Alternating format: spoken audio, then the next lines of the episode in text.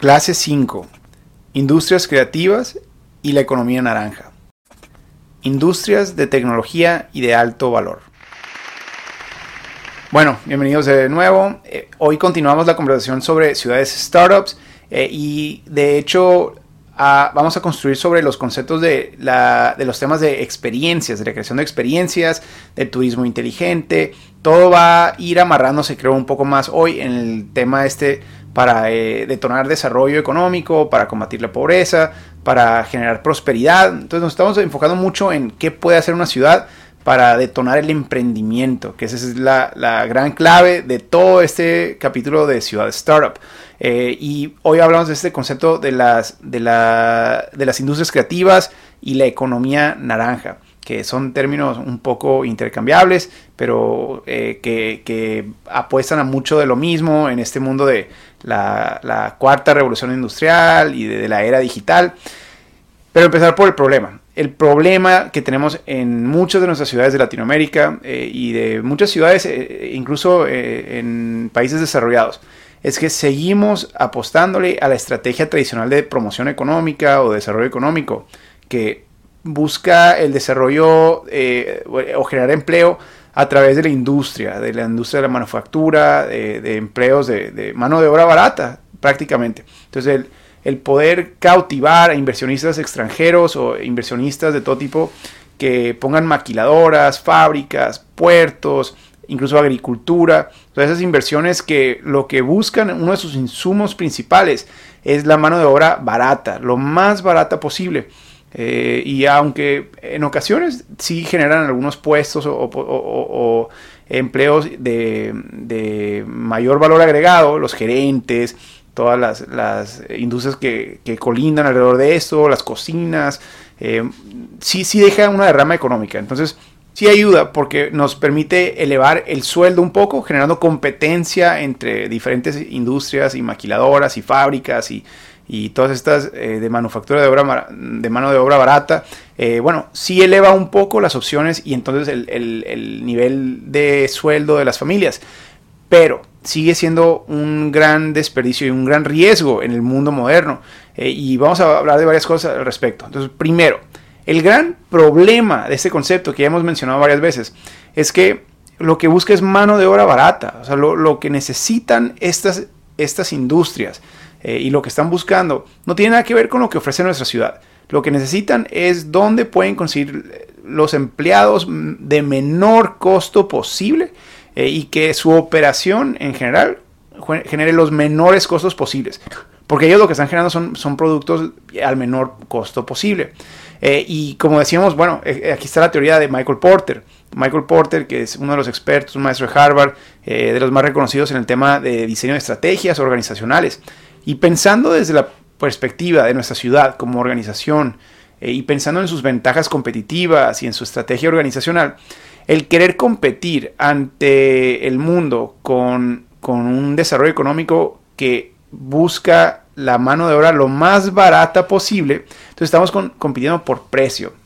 Y una de sus lecciones es que la peor situación de todas es donde estás compitiendo por precio. Ya decíamos en la clase pasada, que cuando tienes las dos compañías de jabón, que es lo que les diferencia es, por un lado, cuál invierte más en publicidad para eh, posicionarse en la mente de sus consumidores, pero por otro lado, cuál vende el jabón más barato, eh, porque entonces si los productos son exactamente iguales, realmente el consumidor lo que hace es que compra el que se ahorra unos centavos, pero entonces no hay lealtad a esa marca. Lo mismo ocurre con las ciudades, porque entonces tenemos a estas empresas que simplemente están en nuestra ciudad, porque es la, la que tiene el menor, el menor costo de mano de obra.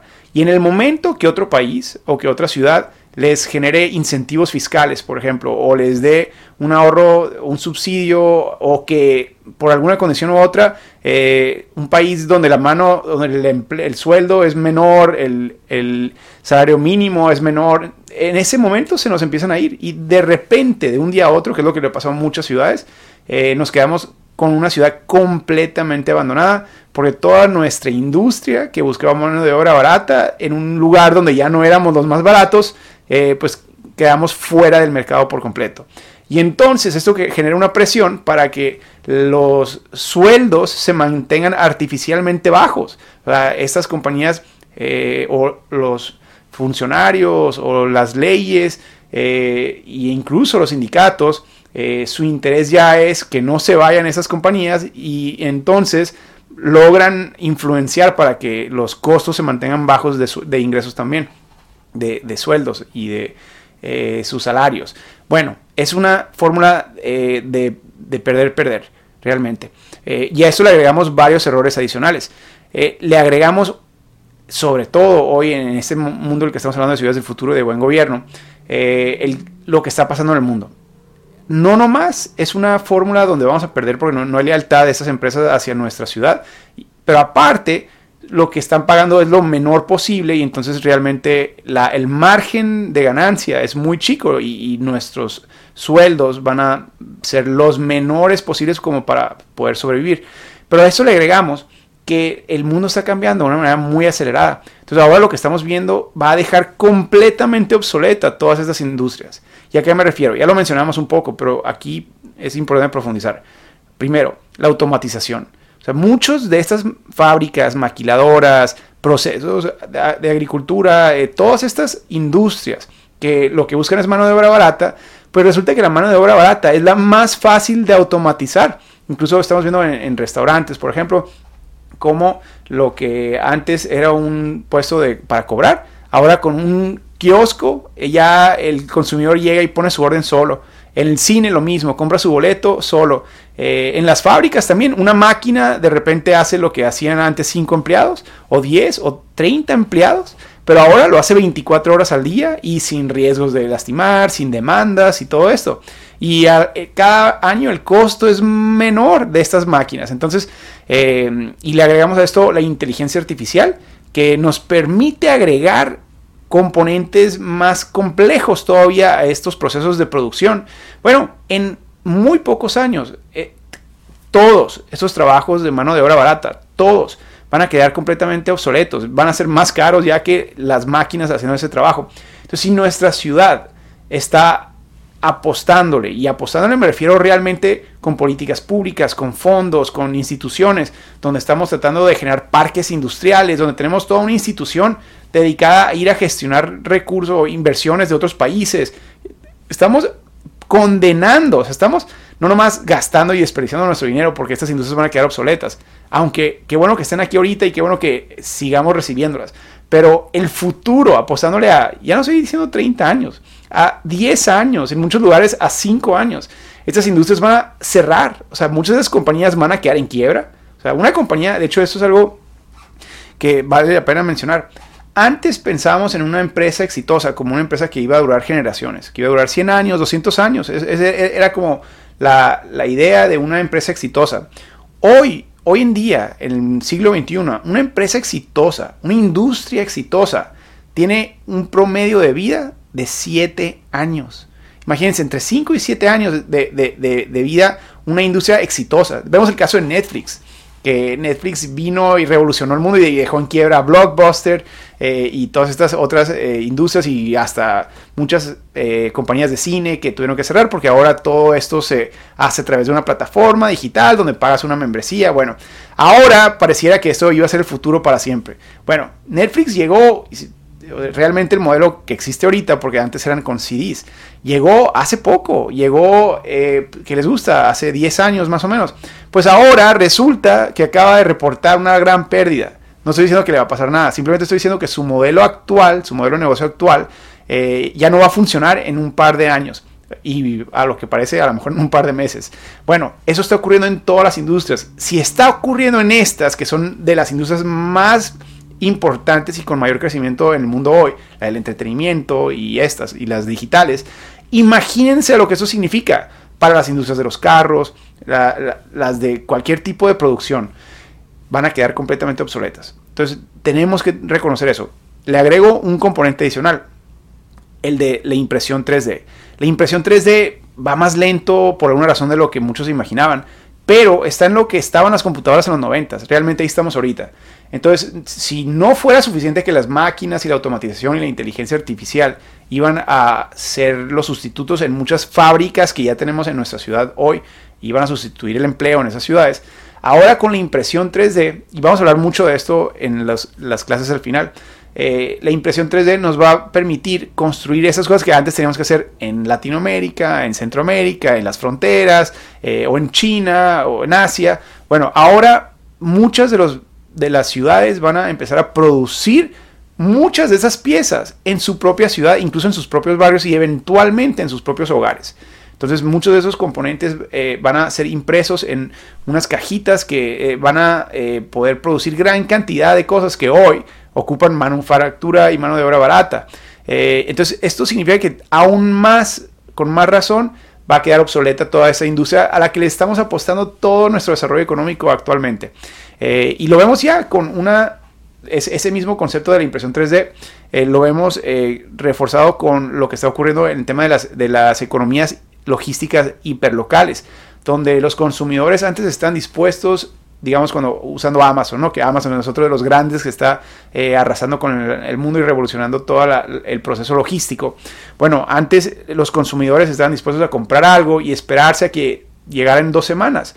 Hoy, este concepto de, logística hiperlocal eh, está resultando en que los consumidores quieren ver qué está disponible para llegar hoy mismo, a lo mejor en una hora, máximo un día. Entonces, eso está ocurriendo eh, en todas las industrias. Entonces, con más razón o con menos razón, van a esperarse a lo que ustedes están produciendo en su frontera o en Latinoamérica que requiere desplazamiento que lleva días. Pagar eh, pues eh, cuotas y multas o permisos para exportación. Aparte, el costo logístico, el almacenamiento, las bodegas, los puertos, todo eso lleva un costo. Esto otro se va a poder producir en, mi propia comunidad, en mi propia ciudad, y se me va a entregar hoy mismo, no va a haber inventario. Entonces los costos no van a poder competir contra ellos y aparte lo va a imprimir o en este caso eh, asemblar este, una máquina. Entonces se ahorra cientos de sueldos de mano de obra. Eh, todo esto va a dejar obsoleto. Eso, es algo a lo que estoy queriendo llegar. Y entonces, ¿qué hacemos? O sea, ¿cuál es la alternativa? Eh, es esto a lo que estamos refiriéndonos hoy, que este es el gran futuro de, las economías, es el tema de la economía naranja y de las industrias creativas. Eh, ¿Qué son? bueno, o sea, ya creo que hemos platicado un poquito, pero aquí leyendo un poco, por ejemplo, el BID tiene mucho material al respecto. Eh, esas son las industrias que permiten que las ideas se transformen en bienes y servicios y que implican un valor agregado basado en la creatividad y la propiedad intelectual. Entonces aquí varias cosas clave. Uno, valor agregado. Ya no estamos hablando de vender las cosas lo más barato posible. Eh, cuando antes nos, nos, contrataban o invertían en todas estas industrias para poder producir lo más barato posible en nuestra ciudad, pues obviamente el margen es lo menor posible. Pero cuando estamos hablando de valor agregado, ahora nosotros nos convertimos en intermediarios. Ya no necesitamos nosotros producir lo barato, sino que eh, es la idea de comprar cosas baratas, agregarle conocimiento, creatividad, arte, tecnología, propiedad intelectual, agregarle elementos y luego venderlo 10 veces más caro o 20 veces más caro. Eso es lo que hacen los países desarrollados. Esa es la diferencia entre eh, los países que están batallando con pobreza y los países ricos, que en los países pobres estamos pensando cómo vender algo lo más barato posible. En los países ricos están agarrando eso y luego vendiéndolo 10 veces más caro porque le agregaron una manzanita mordida, ¿no? En el caso del, del iPhone, en el caso que tengan un iPhone. Este, bueno, es obviamente juntar varias piezas, darle el branding, meterle el aspecto eh, pues estético, la belleza y luego ganarte a una clientela cautiva. Lo mismo en nuestras ciudades. tenemos que imaginarnos cómo hacerle para que esas industrias que van a agregarle mucho valor a un producto y entonces ya no están buscando empleados baratos, ahora están buscando empleados que agreguen valor y es muy diferente. Y entre más valor, entre más creatividad, entre más conocimiento, eh, entre más eh, imagen artística puedan generar, eh, más valor tienen para la compañía. Entonces ahora se cambia la ecuación. Ya no están buscando gastar poco, sino contratar calidad. Y a eso es a lo que queremos llegar con, con este concepto de las economías naranjas. pero aparte esto genera una derrama exponencial, porque ahora se crean industrias que son necesarias para darle servicio a esta. Pensando en, cualquiera de ellas, digamos, si vamos a poner una, eh, una, una, industria médica que pues, va a generar, digamos, telemedicina. Eh, entonces, no nomás vamos a vender medicina a nuestros residentes, sino que ahora podemos venderla a, a todo el mundo desde nuestra ciudad esta industria va a poder venderle servicio de medicina o de doctores que dan consultas a no nomás gente en nuestra ciudad de manera física, sino a quien sea que hable el idioma que está hablando esta compañía.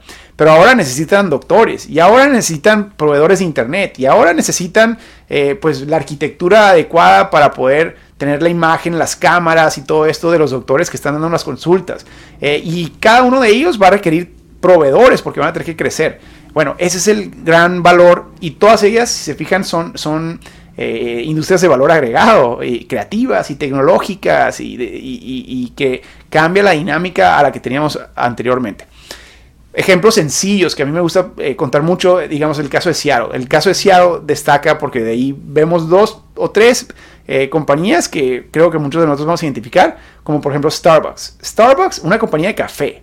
Pero a diferencia de otras compañías que venden el café lo más barato posible, esta creó algo artístico, creó una experiencia. Y aquí nos regresamos a los capítulos anteriores. Cuando hablamos del éxito de Starbucks, tiene muy poco que ver con el café que venden. El café que venden lo compraron barato en Centroamérica, lo compraron barato en otras regiones del mundo. Ellos no venden café, ellos te venden una experiencia. Entonces, eh, se fijan cómo conecta. Desde el olor, y eso es algo que han platicado ellos en su, en su filosofía de negocios. O sea, cuando lograron detonar su crecimiento exponencial, eh, fue en gran medida porque se dieron cuenta que las personas se enamoraban del olor del café cuando llegaban a recoger su café en la tienda. Entonces, parte del, del logro de Starbucks era diseñar tiendas que te hicieran sentir de cierta manera. No tiene nada que ver con el café. Eso es valor agregado. Se fijan cómo, cómo cambia y cómo agregar experiencias. Cuando hablamos de la clase pasada, si no queda claro a qué me refiero, es esto. Cuando vamos a construir una calle, eh, no, no es cómo hacer una calle para que la gente pueda caminar, no. Es cómo hacer una calle para que la gente cuando camine por esa calle sienta, se siente especial, sienta que está en un lugar que nunca va a olvidar y que quiere regresar todos los días a esa calle, como lo hace Starbucks. Eh, ese es el concepto de diseñar experiencias. Eh, ellos lo hicieron con el olor, lo hicieron con la estética, lo hicieron con el trato de los empleados, que en vez de contratar a los empleados más baratos, contrataron a los empleados que te hicieran sentir especial, que se acordaran de tu nombre, que escribieran tu nombre y algún mensajito bonito en, el en, tu taza, ¿no? Todo eso es parte de lo mismo. Bueno, en Seattle tienen Amazon. Imagínense, Amazon que ahora está vendiendo eh, en todo el mundo, incluyendo mi libro por ahí, este, que pueden comprar, el de Reforma Urbana. Bueno, ellos en todo el mundo están vendiendo, generando dinero, dinero, dinero, dinero. Starbucks también está generando dinero en todo el mundo, dinero. Y ahí vienen para dónde se va ese dinero. Se va a Seattle. Entonces imagínense lo que significa eso para el desarrollo económico y las oportunidades en Seattle y para los recursos públicos en Seattle. Porque cada vez que hay una venta en algún lugar del mundo, eventualmente llega una parte de esa rama a la ciudad de Seattle y al presupuesto público de la ciudad. Lo mismo con Microsoft. Microsoft también está ahí. Entonces, ese es el tipo de cosas a los que nos referimos con apostarle a estas industrias eh, de alto valor agregado en nuestras ciudades. Y, la derrama es muchísimo superior. Otro ejemplo es el de Hollywood, que es diferente porque ahí están las industrias del entretenimiento. Ya decíamos ahorita que pues, el futuro entre más, y eso es algo también importante, que en la medida que muchos de nuestros países y muchas de nuestras familias salgan de, la pobreza extrema, sobre todo, eh, pero empiezan a llegar a la clase media y eventualmente a trabajar menos horas y menos horas y menos horas, porque es lo que está ocurriendo en todo el mundo. Es algo, un fenómeno muy interesante, que eventualmente nuestra semana laboral va a ser muy corta eh, y, y, va muy lento y queremos que vaya más rápido, pero esto va a llegar y ya viene caminando. Si antes trabajamos 65 horas, 70 horas en promedio, el promedio ya ha bajado a 40, 45. Entonces ahí vamos. Eh, y entonces, ¿qué va a pasar cuando lleguemos a 30 o a 27, 25 horas por semana? Lo que estamos viendo es que la gente en su tiempo libre y con sus recursos extras, lo que están buscando es entretenimiento. Entonces, recuerden, ya decíamos, experiencias, ¿no? Y, y el problema es que muchas de nuestras ciudades, como no ofrecen suficientes experiencias, entonces el mundo del entretenimiento digital está siendo la oferta que la gente tiene, la única oferta. Eh, Netflix, cine, películas, eh, incluso videojuegos y ahora viene el metaverso, las redes sociales, eh, son el escape del entretenimiento de las familias y de los jóvenes y, y de todos. Entonces, ciudades como Hollywood están ganando dinero porque cada vez que vemos una película que se hizo en Hollywood, pues ellos ganan dinero. Y entonces le apostaron a eso. O sea, la manera en que ellos diseñaron su, su o que se desarrolló, detonó su economía, fue alrededor de ese mundo del entretenimiento, de, de, de, Hollywood, ¿no? El estudio donde se graban las películas y cómo eso eh, ha generado toda una identidad local. Eh, a ese tipo de cosas nos referimos a apostarle a esas industrias de la economía naranja y de las industrias creativas. Eh, ahora, más allá del café y de eh, el Hollywood, ya digamos, y en el manual lo pueden ver, el tipo de industrias, ejemplos, ¿no? Y va a haber muchas y, para cuando yo les platiqué esto ya salieron cinco nuevas porque así está cambiando el mundo. Pero aquí estamos hablando de, de nuevo de las industrias de experiencias, tecnología de alto valor agregado, de bioingeniería y biomedicina, internet y comercio electrónico, redes sociales y aplicaciones digitales, arte y diseño, moda y cultura, música, cine, entretenimiento, todo esto, estas son las industrias que nos permite tener ingresos mucho mayores, porque lo que están buscando es creatividad, es, es intelecto, y eso no lo va a automatizar ninguna máquina, ninguna inteligencia artificial va a poder agregarle ese elemento humano artístico que los humanos necesitamos cuando tenemos el dinero disponible. Eh, si se fijan ahora, estamos regresando a comprar a mercaditos, incluso en Estados Unidos, a mercaditos en la calle de, agricultores locales, para ir a conocer quién hizo mi tomate, mi manzana. Eh, entonces, ese tipo de cosas nos van a eh, mantener siempre con oportunidades, siempre y cuando tengamos la creatividad en nuestra ciudad y en nuestra gente. Bueno, ¿cómo detonarlo? ¿Cómo hacemos que esto detone? El enfoque principal, número uno, y, este, sobre todo en esta categoría, y no hay vuelta de hoja, es la atracción y retención de, talento. Estas industrias no, hace, no hay nada que puedan hacer en, sus políticas fiscales, pueden regarla, pero no hay nada que puedan hacer para detonarla, ni en sus estrategias de promoción económica, ni, ni en sus subsidios, si no están atrayendo y reteniendo a la clase creativa. Y vamos a hablar mucho de la clase creativa. La clase creativa, el talento, eh, eh, y varía en, por industria, pero ellos son los que van a detonar esto. Entonces, la solución es las experiencias que decíamos ahorita, el poder generar esto. Eh, bueno, la mejora regulatoria va a ser indispensable, porque si no se puede emprender e, e innovar en sus ciudades, y vamos a hablar mucho de esto en las próximas clases, eh, pues aunque tengan el talento, se van a ir a otro lugar porque no van a poder conseguir los permisos y hacerlo legalmente, lo cual muchos de ellos prefieren, obviamente. Eh, los ecosistemas de emprendedores, también vamos a hablar de esto para el tema de comunidad, o sea, cómo juntamos a estas mentes creativas para que se animen. Requerimos darles espacios donde se sientan eh, acompañados y eso ocurre a veces orgánicamente y en ocasiones se puede impulsar. Pero luego necesitamos los sitios y la tecnología adecuada, o sea, el internet adecuado, los servicios adecuados que en ocasiones todavía no tiene nuestra ciudad y es muy difícil eh, terminar de darle internet 5G a toda una ciudad. Bueno, pero podemos hacerlo a lo mejor en un pedacito, que es a lo que nos referimos con las zonas económicas especiales 4.0 y 5.0. Vamos a hablar mucho de eso en las siguientes clases también. Eh, y el último y el que quiero eh, dejar para la siguiente clase es el tema de la creación de experiencias y especialmente en barrios creativos.